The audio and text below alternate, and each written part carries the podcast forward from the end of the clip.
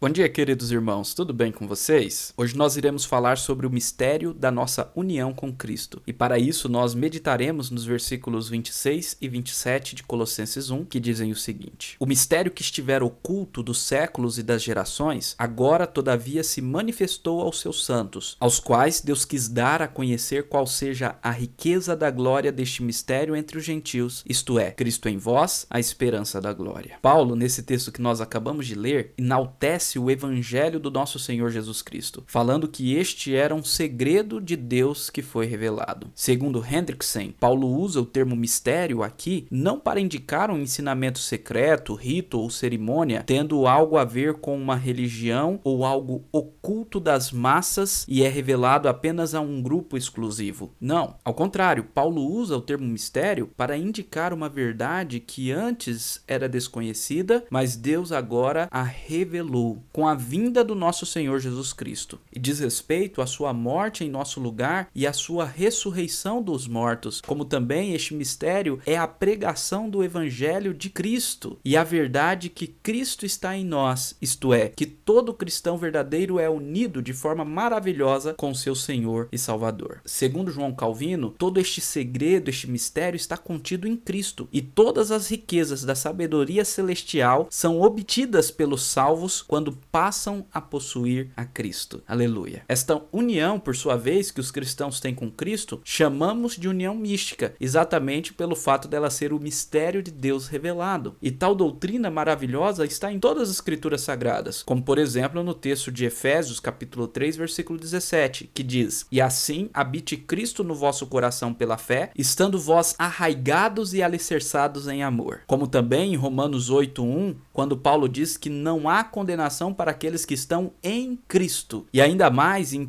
Coríntios capítulo 6, versículos 15 a 17, quando Paulo nos fala que nós somos membros de Cristo. E ele diz: "Como porventura tomaria os membros de Cristo e faria membros de meretriz? Absolutamente não. Ou não sabeis que um homem que se une à prostituta forma um só corpo com ela? Porque, como se diz, serão dois, uma só carne. Mas aquele que se une ao Senhor é um espírito com ele." Além desses textos maravilhosos maravilhosos e outros tantos que nós não citamos aqui, também temos algumas figuras nas escrituras sagradas que ilustram muito bem esta união. E eu quero trazer aqui apenas três. A primeira figura ou metáfora que quero trazer é a do corpo com muitos membros ou órgãos. A Bíblia nos diz que Jesus é o cabeça deste corpo e nós os órgãos dele. Somos unidos a Cristo dessa forma e Cristo assim é o nosso Senhor que nos dirige e controla. Outra metáfora é a da videira e os seus ramos. Em João 15, Jesus diz que ele é a videira e nós os ramos. E sem ele não podemos dar fruto. Nessa imagem da videira temos uma união com Cristo vital e orgânica, na qual a nossa vida emana de Cristo. E se não estivermos nele, não temos a vida eterna e não podemos dar o fruto da justiça. Uma última metáfora que quero trazer sobre esta união que temos com Cristo é a metáfora do casamento, onde a união de Cristo com a igreja é comparada à união entre o marido e a sua mulher. Em Efésios capítulo capítulo 5, por exemplo, Paulo nos mostra essa união da igreja com Cristo, na qual a igreja é a esposa e Cristo o marido que ama sacrificialmente e purifica sua esposa pelo seu amor. Nesta imagem, vemos que a nossa união com Cristo é plena em amor e é um relacionamento de aliança que nos leva à santidade de vida e a prazeres eternos. Aleluia. Voltemos para o texto de Colossenses. Paulo conclui dizendo que Cristo em nós é a esperança da glória, tema que já meditamos na devocional passada, mas gostaria de destacar destacar que a nossa união com Cristo é a garantia da glória e por isso é a esperança da herança que temos em Cristo Jesus e da imortalidade. Amém. Você, meu querido ouvinte, já está unido a Cristo? Paulo nos diz em Efésios capítulo 3, 17, texto que lemos anteriormente, que somos unidos a Cristo pela fé. Cristo habita o nosso coração pela fé. Você já creu em Jesus como Senhor e Salvador de sua vida? Você já se arrependeu de seus pecados para viver esta esta vida de amor e aliança com o Senhor? E você que já é cristão, você compreende que estás unido com Cristo e que Cristo habita em ti e você em Cristo? E isto 24 horas do seu dia? Como tem sido a sua vida? O que você tem feito quando ninguém pode ver? Medite nessas coisas em nome de Jesus e que este mistério maravilhoso de nossa união com Cristo possa te motivar a viver para a glória de Deus. Que Deus abençoe o seu dia em nome de Jesus.